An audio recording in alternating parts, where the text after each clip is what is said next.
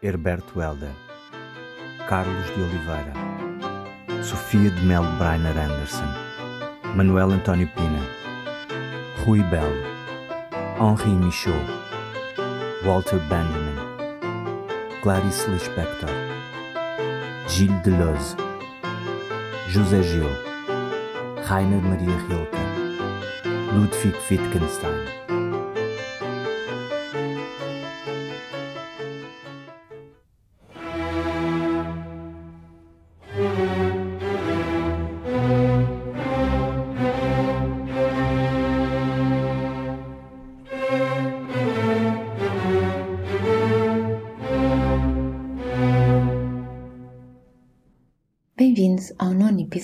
Aforismos Espaciais. Hoje apresentaremos um texto na íntegra. Na realidade, trata-se de um diálogo entre um homem e uma mulher, sobre os quais sabemos apenas que são um casal, encontrando-se no início do diálogo do lado de fora de uma casa, ainda na rua ou jardim, segundo as indicações do texto. Pelas suas falas iniciais, intuímos que esta casa seria a casa de uns amigos que o casal pretendia visitar, adensando-se muito rapidamente o mistério que acabará por recobrir tudo com que se deparam. A incerteza levanta-se eliminando as noções de espaço e de tempo, cobrindo a casa os objetos que nela vão encontrando, dessa estranheza própria uma familiaridade difusa, mascarada por memórias turvas e imprecisas, que já não serão as do casal, nem as daqueles que implicitamente habitam os espaços da casa. As árvores, as plantas, os objetos e os espaços apresentam-se-lhes como animados e vivos, como se a única memória possível pertencesse a estes, sendo-lhes, contudo, impossível verbalizar o tempo, o uso, a passagem das estações, o riso solto das crianças. Como ouviremos ao homem no início do diálogo, estamos rodeados por criaturas que se movem no limiar da linguagem, mas não chegam até nós. Ou pouco antes, ao referir-se à magnólia do jardim, Repara no azul em que ela se destaca, e aquele respirar das folhas, e nos veios em que a seiva corre, e no escuro mistério em que ela cresce entre a terra e o céu. De repente, por força da minha vontade, posso entender a exclusiva natureza dela e talvez falar-lhe e receber resposta. Agostina Bessa Luís escreveu este diálogo sob o título A Casa para integrar o filme Visita ou Memórias e Confissões 1982 de Manuel de Oliveira com quem trabalhou frequentemente. A relação entre os dois grandes artistas foi suficientemente prolífica e tumultuosa para escapar ao conhecimento geral.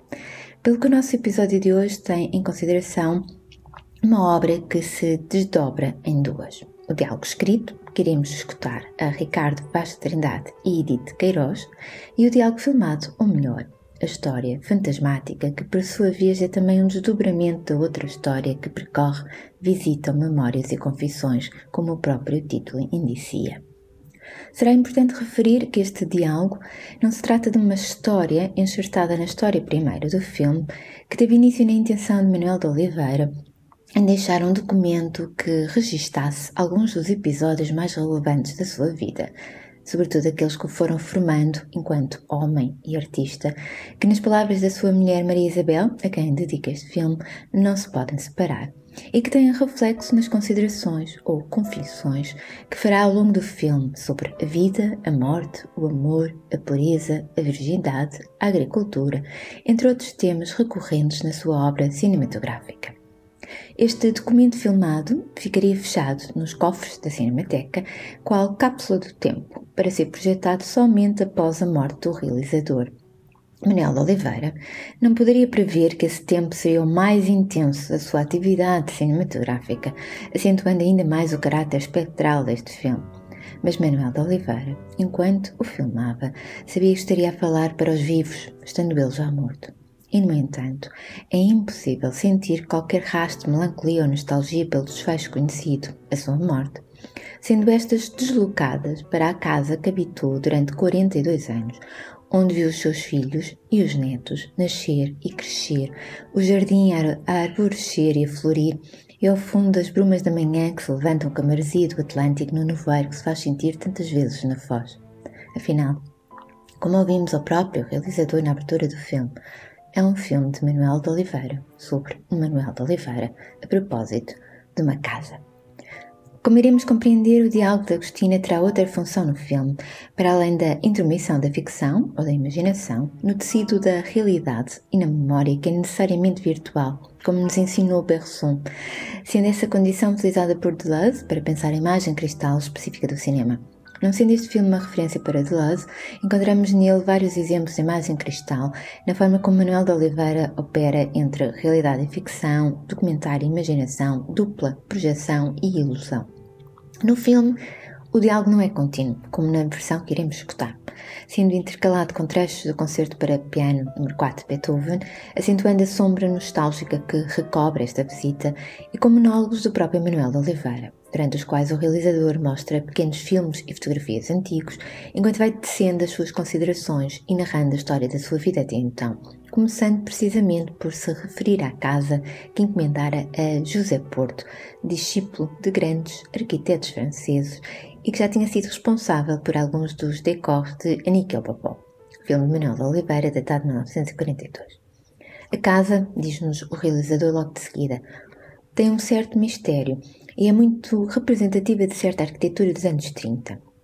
Como se depreende, a casa é, neste filme, tão personagem quanto Manuel de Oliveira, vagueando por entre ficção e realidade, ou sonho, desejo e memória. Não sendo o diálogo contínuo no filme, é sempre, no entanto, omnipresente ao longo deste pelo movimento da câmara, em que palavra e espaço coincidem no filme, e a lente da câmara coincide com o olhar subjetivo do casal. A câmara fixa-se e duplica-se apenas nos monólogos de Manuel de Oliveira, em que os pequenos filmes e as fotografias são projetados sob o efeito de uma ilusão própria ao cinema a partir de um projetor de 16mm, que se continua a ouvir no momento em que a imagem projetada coincide com a imagem do filme. O cinema como câmara escura de si mesmo, ou o cinema dentro do cinema como perpetuação das suas ilusões, mesmo quando aparenta uma aura documental. Ouçamos, então, o diálogo. Tens a certeza de que é esta casa? Só estive aqui de noite, mas lembro-me das árvores e da janela lá em cima iluminada. As árvores estão aí, mas pela janela iluminada não se pode saber a esta hora do dia. Repara nessa árvore. Repara no azul em que ela se destaca e aquele respirar das folhas e nos veios em que a seiva corre e no escuro mistério em que ela cresce entre a terra e o céu. De repente, por força da minha vontade, posso entender a exclusiva natureza dela e talvez falar-lhe e receber resposta. Viemos agradecer um jantar e dois dedos de conversa com um simpático casal. Um homem e uma mulher, bem vestidos, bem dispostos. Mas não eram só um jogo da minha imaginação. E menos do que esta árvore que eu compreendo, que sei como cruza sinais com as estrelas e o resto do mundo. Aquela massa de folhas tão grande como uma onda de vidro é uma magnólia. Tem uma flor única lá em cima, estás a ver? Dá flores duas vezes. Primeiro uma floração rápida e em quantidade, por fim esta rara estrela da maturação. E este pinheiro prateado que parece uma bailarina javanesa? A palmeira é o porteiro desta casa. Tem um ar surdo e descontente como todos os porteiros. Já toquei duas vezes e ninguém responde. Não há ninguém. Nunca houve ninguém, foi só uma impressão nossa. A porta está aberta. Não, não entras. A porta abriu-se, não estava aberta. O que resta nela da consciência de uma árvore ligada ainda ao cerne palpitante fez com que ela se abrisse. És doido, mesmo doido. É melhor sair daqui e telefonar depois. Não. Entrei no mundo da relação que está debaixo da palavra. Estamos rodeados por criaturas que se movem no limiar da linguagem, mas não chegam até nós. Esta sala, não me lembro de ter aqui estado. Se eu tivesse visto esta galeria envidraçada, lembrava-me. Parece um comboio parado na estepe. Que comboio? O Transiberiano e nenhum outro. Juro que se trata do Transiberiano. O Transiberiano acabou. No mar, tanta tormenta e tanto dano, tantas vezes a morte apercebida. Na terra, tanta guerra, tanto engano, tanta necessidade aborrecida. Moral da história: nem tanto ao mar, nem tanto à terra. Uma vez li qualquer coisa assim. O homem devia, de ano para ano, refugiar-se em celas cada vez mais pequenas até poder deslizar pela mais pequena de todas como um fio de prata. Um fio de fazer filigrana. Sem a frescura da mudança, a alma torna-se incapaz de ver o céu e a terra. Ao menos deve mudar-se de cadeira ou de jornal de vez em quando. Esta escada tem um patamar muito perto do primeiro andar. Que quer dizer isto? Que o descanso não é uma lei urgente. Não está ninguém em casa? Somos amigos, a casa está vazia e até certo ponto não me merece confiança. Uma casa é um objeto que permite que eu me entenda com outra pessoa e nada mais. Tenho medo. Não vou ficar aqui mais tempo. A casa, ela só, como objeto, não faz nada para te conservar viva. Cada janela é um olho pousado no rosto da eternidade, mas um olho vazado. Não me agrada. Vamos sair e chamar outra vez. Dizes isso, mulher, porque és dominada pelos sentimentos. Os sentimentos acompanham-te, mas não são um fator vital. Este deve ser o quarto do casal. Fora de brincadeira, vamos embora. Olha que porção de retratos. Não reconheço ninguém. Vês alguém conhecido? Não. Mas os retratos nunca são reais. Devia-se tirar o retrato às pessoas como às flores, depois da tempestade. É quando são mais belas, depois de terem sofrido. Pode ser que os nossos amigos sejam estes, em idades diferentes. As idades completam-nos desde o centro da nossa vida. Trazemos connosco todas as idades: os seis anos, em que se despede a infância régia do homem, os vinte em que somos deuses, os quarenta em que aprendemos ou não a esperar a divindade. Esperar a divindade é um dos quatro passos dos lugares onde habitamos. Vivemos em toda a parte, mas habitamos só onde se reúnem os quatro espaços do edifício humano. Os quatro espaços. Quais são? Salvar o mundo, aceitar o céu, esperar o divino, conduzir os homens. Sem isto não se habita uma casa. A crise da habitação parte então daí. É isso mesmo, querida senhora. Ouviste? Anda alguém embaixo. Ouviste agora? Anda alguém lá embaixo. Não anda ninguém lá embaixo agora. São ruídos da própria casa ou que vêm de fora. Este é o quarto. Foi construído para que nele aparecessem as coisas presentes. Não fales assim, fico nervosa. As coisas presentes são as árvores que nos rodeiam. Parecem até ameaçadoras e que andam pelo pé delas. As árvores do nascimento, que é o berço, a árvore da morte, que é o caixão. São as coisas presentes, elas devem aparecer no simples traço de um quarto conjugal. Que faz aqui esta coluna? Não é uma coluna, é um mastro. O elemento técnico da arquitetura baseia-se em fazer aparecer isto ou aquilo no meio das coisas presentes. É um mastro de navio. Relaciona o homem com o seu íntimo, o horizonte dele, repara. A casa é um navio, varandas e terraços são as pontes e os decks. Abrem para o corredor os camarotes brancos e o mar simbolizado pelo pinheiro chorão ali embaixo. E a baía relevada onde se pode boiar ao sol de maio. À entrada, não sei se viste, a coleção de búzios e conchas como troféus de viagens enormes e um anjo que dorme lá embaixo, ruído pela água salgada. Subiu alto o nosso porteiro. A cabeleira dele bate no vidro como um molho de chaves e diz-nos: São horas, são horas. São horas para quê? Para o porteiro são sempre horas de sair e de fechar as portas. Até São Pedro sonha em fechar as portas do céu e apagar a luz. Tens uma ideia simplificada de nada. Tenho, de tudo. Lembras-te daquela casa na estrada da Guarda, encostada a um rochedo? Vou lá lembrar-me do que está à beira de uma estrada horrível. A relação do homem com o lugar nunca foi tão bem observada. Duas paredes cegas que resistem aos ventos mais ásperos. As janelas onde o olhar cabe e a boca de um fuzil pode encostar. É a porta semiaberta, franca e sombria, à espera da visita de um Deus. À espera de nada. Gente tão pobre nada espera, nem receia nada. Quem aparece por lá? Só uma cigana, com o cão preto e um filho larga. Tens cada ideia, tu. Agora esta casa ficou completa quando disseste tu. Revelou-se a casa nessa palavra. É bonito para meditar. Não sei se é bonito para dizer isso que dizes. Ao menos estamos sós aqui. Senão, havia de parecer estranho. E cada vez a sociedade permite menos a entrada de gente estranha. O parque é também estranho visto daqui de cima. Deve olhar-se para as árvores de outra maneira. De baixo, como Newton? Ou como se avaliássemos para que servem e o que produzem? Não é isso. Talvez seja isso. Que maneira de conversar às seis da tarde numa casa vazia? Não está nada vazio. Referes-te aos móveis e às coisas? Refiro-me a tudo o que instala os espaços aqui. Aonde vais? Ia descer, mas tenho medo. Vi um cão no jardim. Não vi nenhum cão. Correu, quase a rastejar. Parece um desses cães treinados para atacar. Deixam entrar as pessoas e não as deixam sair. Não tenhas medo. E não há nenhum cão, é a imaginação tua. Apetecia-me tomar chá. Chá verde, como tomava o meu avô. As folhas abriam devagar como pergaminhos onde estivesse escrito um testamento. O testamento do teu avô cabia numa folha de chá. Que engraçado.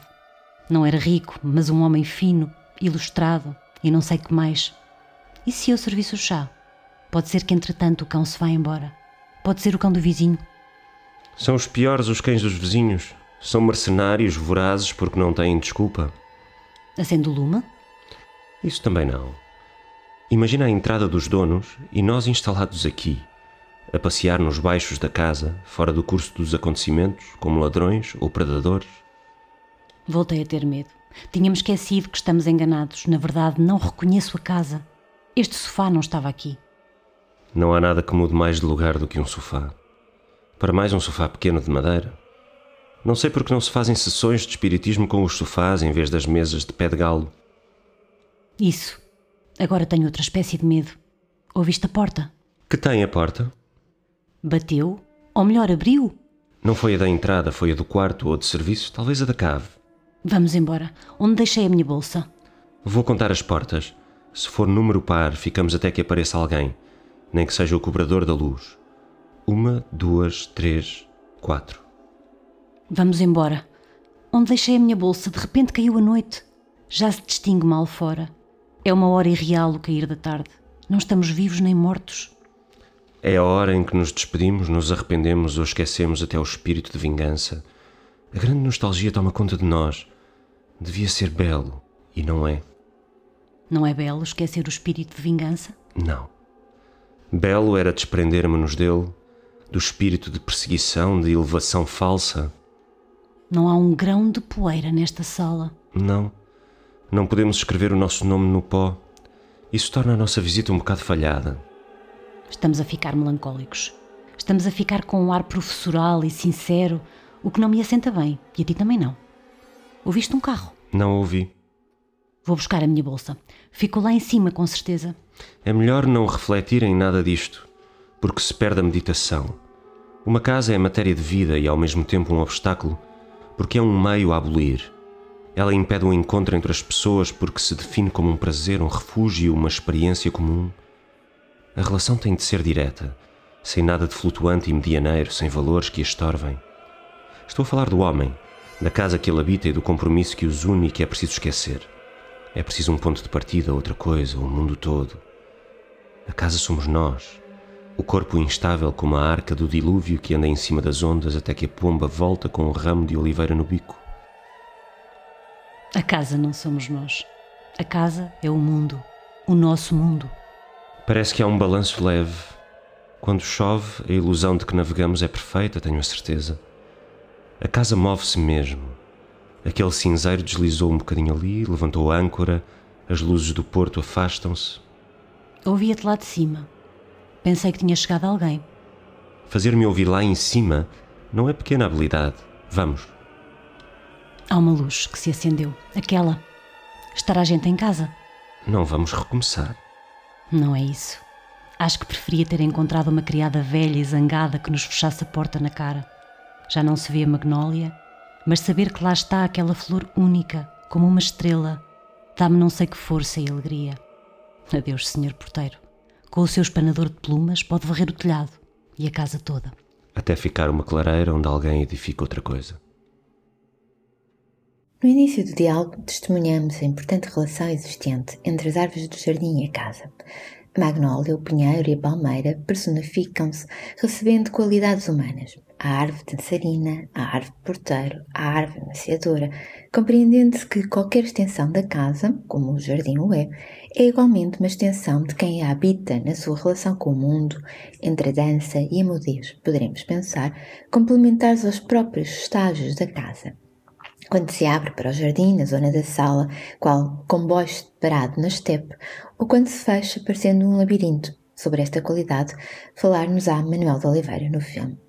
A porta, limiar absoluto entre o mundo exterior e o espaço doméstico habitado, marca o início de uma série de acontecimentos fantasmáticos.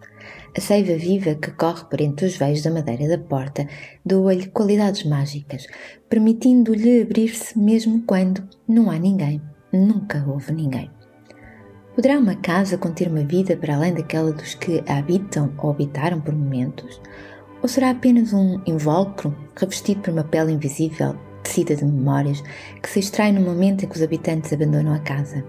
E nessa condição vazia permanece, à semelhança do cair da tarde e a sua transformação em noite, num estado irreal, em que os habitantes não estão vivos nem mortos.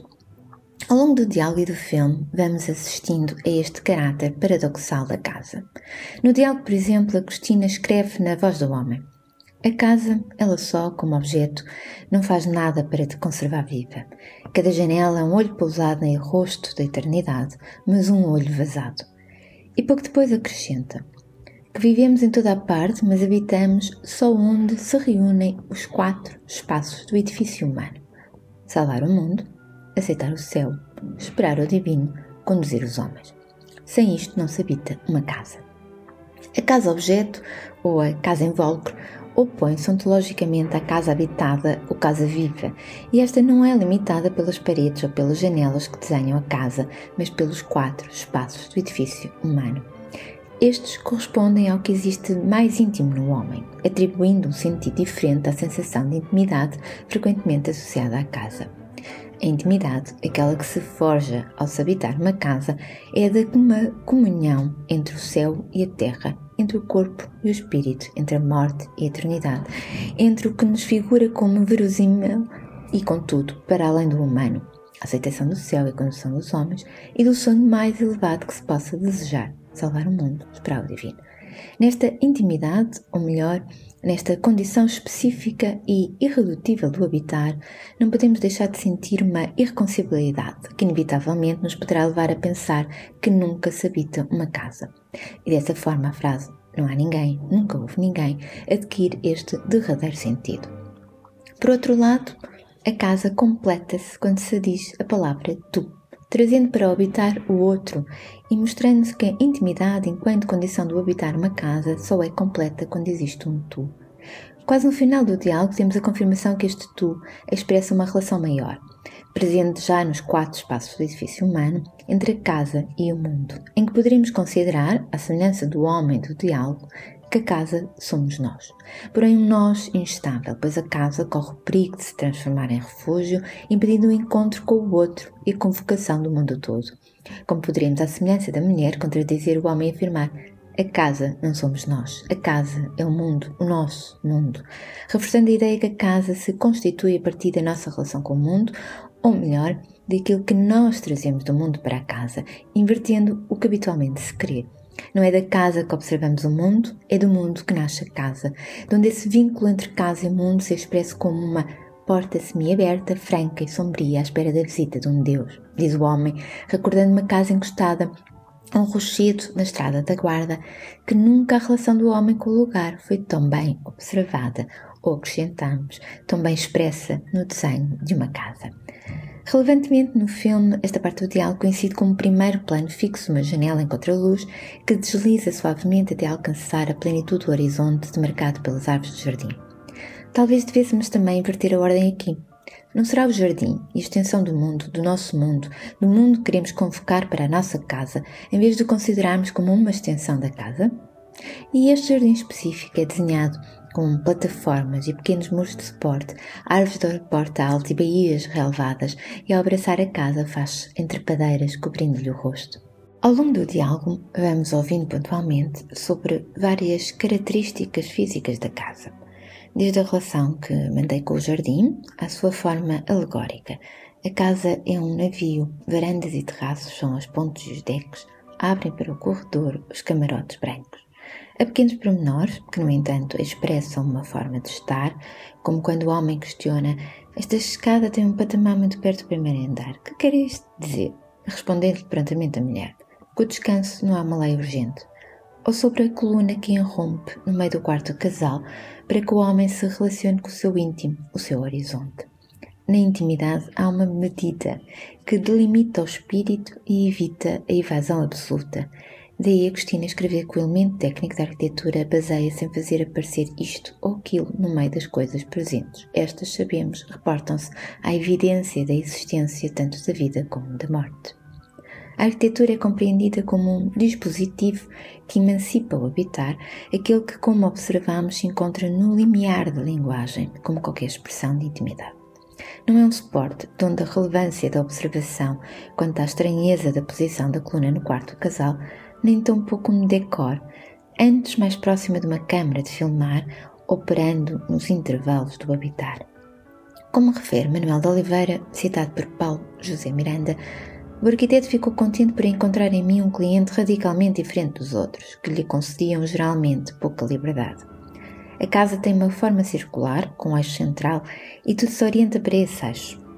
Apesar desta descrição pelo próprio Manuel de Oliveira, a casa que nos surge em Visita Memórias e Confissões, em que a câmara percorre salas, corredores, quartos e varandas, apresenta-se-nos mais próxima da descrição de Nuno Portas, que lhe atribui um caráter cinematográfico pela, cito, continuidade muito dinâmica de ambientes bem caracterizados, utilizando os acessos como espaços de transição e não como soluções de continuidade de espaços simples, tal como era corrente, o que, antecipando a promenade arquitetural da Câmara em visita ao Memórias e Confissões, determina que a experiência interna do espaço desta moradia se faça, passa a imagem, como um travelling ininterrupto. No filme, a casa é sempre retratada em movimento, como ela própria parece mover-se. Esta qualidade espacial permitiu igualmente confundir e talvez desorientar os esbirros da PID quando irromperam pela casa de Manuel de Oliveira para o levar preso. Como conta o realizador, recordando o episódio, o único que é encenado no filme. Dois esbirros da PID entraram pelo meu quarto abruptamente e um tanto estupefactos pelo caráter labiríntico da minha casa. Recordando mais uma vez a coluna que se ergue no quarto casal, encontramos nesta também um ideal cinematográfico. O horizonte enquadrado não é apenas o da existência humana entre a vida e a morte, é igualmente o selecionado pela câmera e pelo olhar do realizador, esse plano horizontal ao qual a coluna doa um sentido inteiramente diferente, de fazer aparecer e desaparecer na imagem o que se quer presente. A câmara, ao percorrer os vários passos da casa, reafirma a natureza cinematográfica desta. O espaço fluido, a janela de 7 metros, que faz lembrar a Agostina um comboio parado na estepe, e a nós a fenêtre en longueur de Le Corbusier, que encontra na Petite Maison du Lac o seu mais belo exemplo, com o seu parapeito mais baixo e a qual tem como inspiração a janela de um comboio a coluna mastro que secciona o exterior a partir do interior e reforça o enquadramento como um dos instrumentos mais importantes para Manuel de Oliveira enquanto realizador. As escadas com um patamar muito próximo ao primeiro andar, reforçando a necessidade por vezes de um movimento ou plano mais lento. O jardim em plataformas ou grandes planos fixos horizontais dessas outras grandes paisagens fictícias onde se pressente a paisagem do Douro da Casa da Portelina, recordada por Manuel de Oliveira no filme. O filme é uma casa, escreve António Pereto. O contrário é também verdadeiro, e na Casa Filme estão incluídas todas as casas da obra cinematográfica de Manuel de Oliveira, anterior e posterior a este filme. Quando filmou Visita Memórias e Confissões, Manuel de Oliveira havia já vendido a sua casa a um particular, evitando venda em esta pública, como nos conta, relembrando ainda vários esforços que poderiam ter evitado este desfecho. O diálogo entre o homem e a mulher, personagens fantasmáticas que nunca se deixam vislumbrar e cuja presença ganha corpo pela palavra e pelo movimento da câmara, como referimos, descreve uma casa vazia e assombrada, talvez por esse espírito que habitou durante 42 anos. É interessante notar que é desta forma que Manuel de Oliveira se refere à sua relação com a casa. O seu espírito habitua, ajudou a concebê-la, decorou-a. A última frase do diálogo escrito por Agostina não foi incluída no diálogo filmado, tendo Manuel de Oliveira optado por inverter inclusivamente a ordem final do texto. No diálogo de Agostina diz a mulher: Adeus, senhor porteiro, com o seu espanador de plumas pode varrer o telhado e a casa toda, assegurando o homem de seguida e terminando, até ficar uma clareira onde alguém edifique outra coisa. É a presença de alguém que dá sentido à casa ou a qualquer edifício vazia, a casa deixa de fazer sentido e o telhado e as paredes podem desaparecer.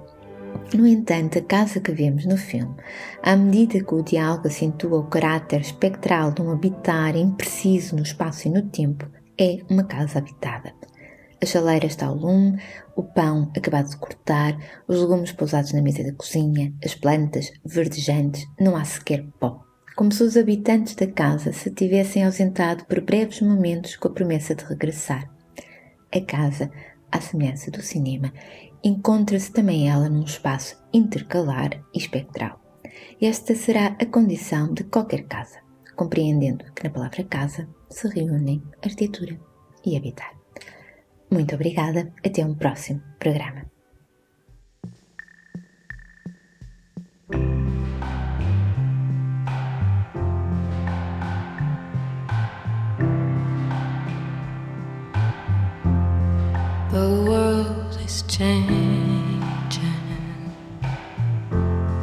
You can't reverse it.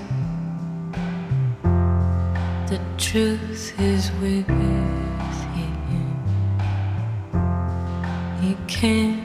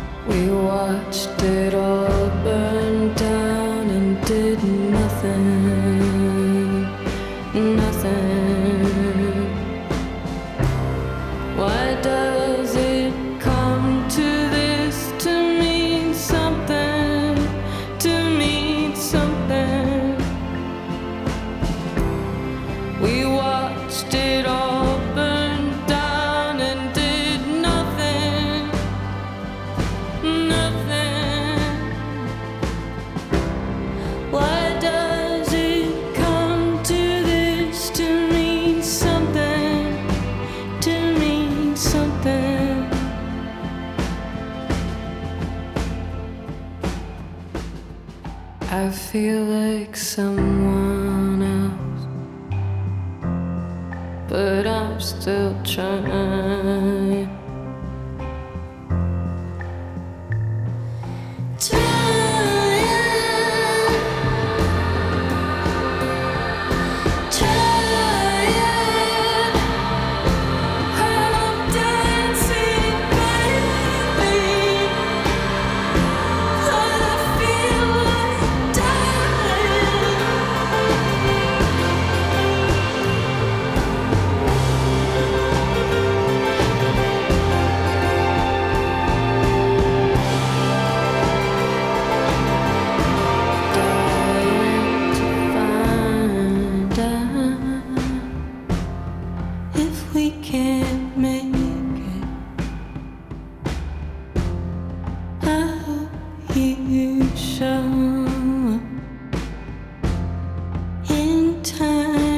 faces.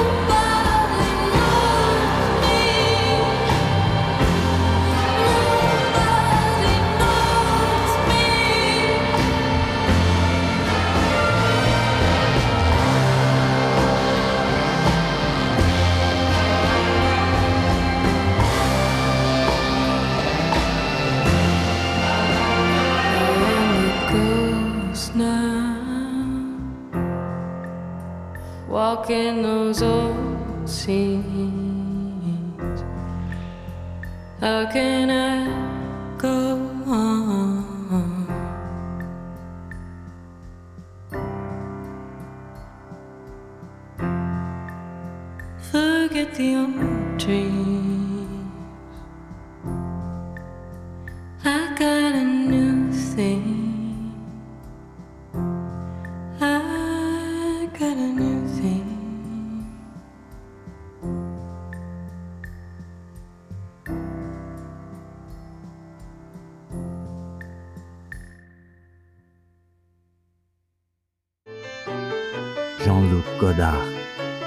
Michel Houellebecq, Andrei Tarkovsky, Ingmar Bergman, Thomas Mann, Marguerite Duras, Fred Motten, James Joyce, Wallace Stevens, Werner Herzog.